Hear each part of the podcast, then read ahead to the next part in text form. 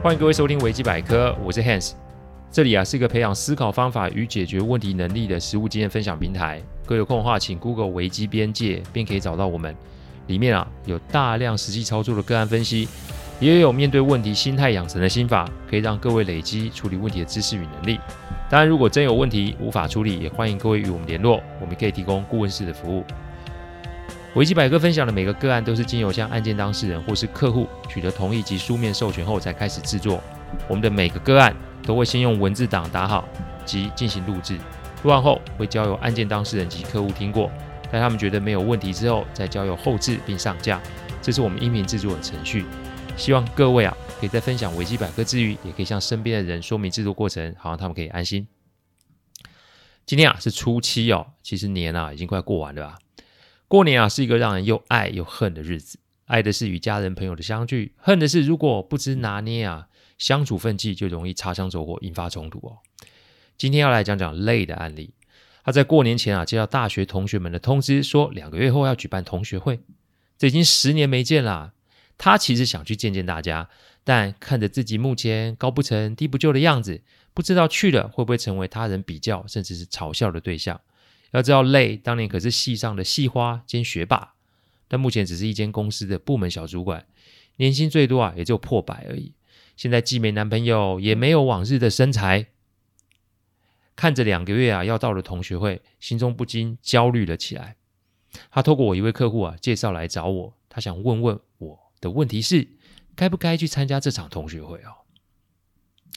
也许听众会觉得这问题很没意义啊，啊，答案就是要或不要而已嘛。有必要花大钱来找我们咨询吗？人性啊，其实是一个很有意思的东西，因为不稳定性太高，变数非常多，所以不是身处在当事人的环境里面，旁人是很难理解那个中的纠结与情绪的。因此，我对于客户的问题从来都不设限，因为我都会把他们的问题当然是自己的问题在处理哦。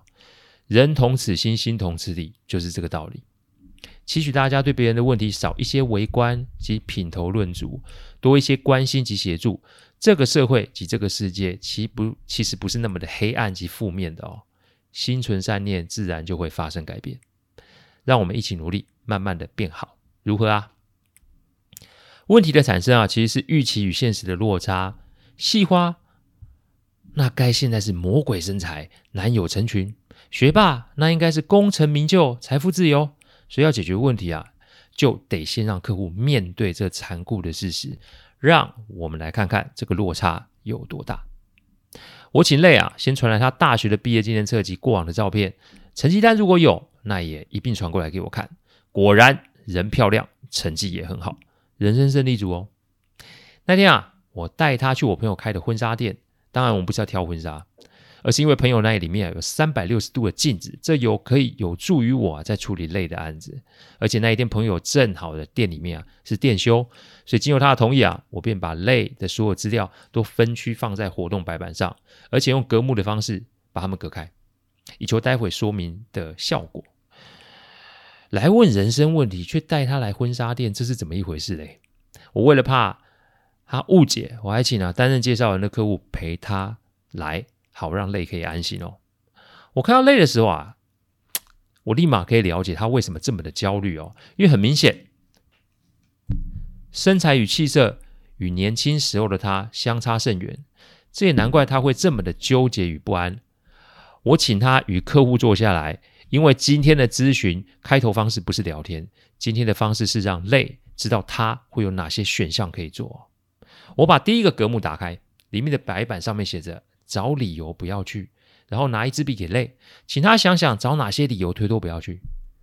只是要只要是想得到答案都可以写，但时间只有十分钟。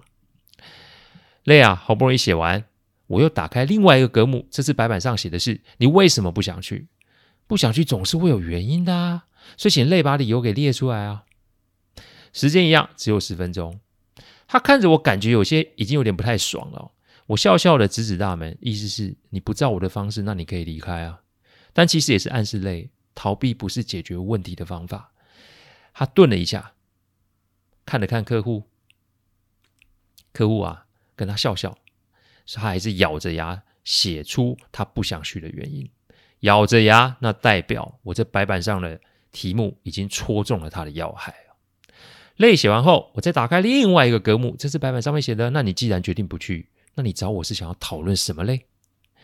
这一次，我把他之前写的那两个白板拉在他的旁边，他得看着前面的这两个白板。讲白一点，我就是要逼他把真正的原因给写出来。在我们这个行业里啊，咨询会有很多种方法，下次再跟大家分享哦。我之前跟客户在墓园里面咨询的案例哦。咨询的重点不是说话，咨询的重点是让对方清楚自己想要表达什么，再来是用整理的方式，让对方的意图可以完整的陈述出来。最后，最后才是就对方的陈述，我们再给予建议。给建议如果没有前面的两个步骤，无疑只是浪费客户的钱与我们双方的时间。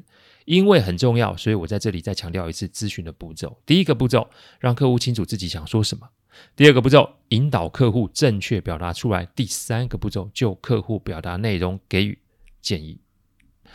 我倒了杯咖啡给累我提醒重点不在于要告诉我什么。重点是他必须得先厘清自己纠结的成因哦，世上的问题都可以解决，只是我们得先确定什么对他才是真正的问题啊。情愿花时间做整理，也不要因为害怕而乱做决定，甚至是逃避不面对哦。人生的功课我们都得做哦，这是逃不了的。既然逃不了，那就找方法面对即可。然后呢，我给累一个纸袋，及一个瑜伽球。我要他对着纸袋呼吸吐气，然后呢，坐在瑜伽球上使其平衡哦。先给他五分钟，专注在自己的呼吸及维持平衡上，这会有效的把他前面累积的情绪哦给转移掉。五分钟后，他站起身，开始写第三个白板的答案。他写了几项，想知道为什么自己会想要去，想知道为什么自己会自卑，想知道要怎么去做出改变，想知道要怎么真实不作假。我面对他写出来这几个问题，给了他以下几点分析哦。第一点分析，求学时代的朋友很真实哦，工作时代的朋友很务实哦。人与人啊，只要没有利害关系，情谊自然就可以维持下去哦。我高中时代最好的朋友现在还在联络，因为他是班上第一名啊，我永远是班上最后一名啊。我们的情谊到现在都是二十几年都没变诶，所以我说真的，求学时代的情谊啊都很真实哦。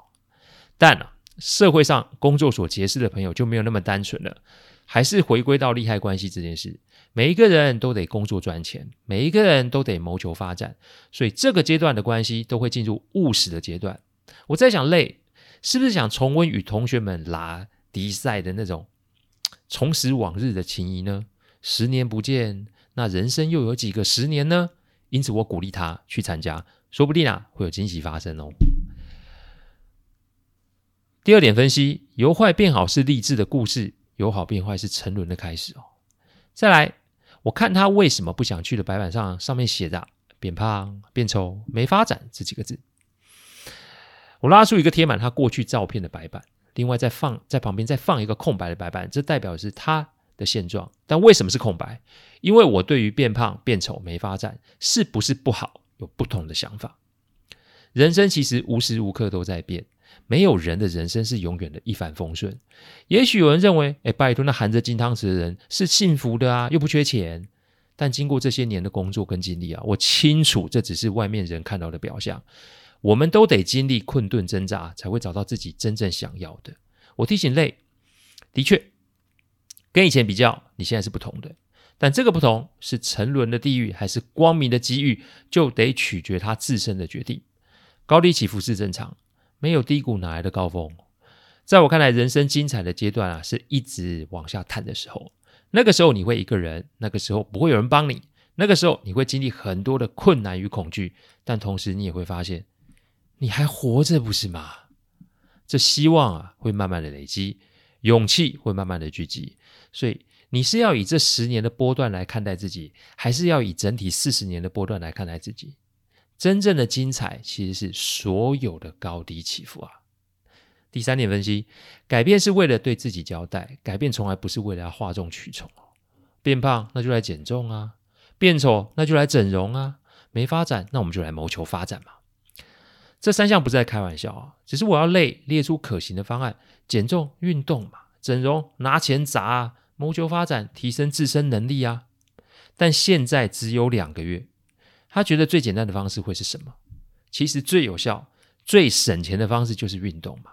透过正确饮食、正常作息、运动，就可以有明显的效果。但这同时也是告诉累一件事：凡事都需要时间去累积，改变的过程也会调整他目前的心态。说句实在的，你自己不行动，你光靠别人打气，那只是浪费时间，因为那叫取暖，而不叫实质的改变。只有自己可以改变自己，对自己交代，那才是真实的人生。所以你做还是不做，看你自己决定吧。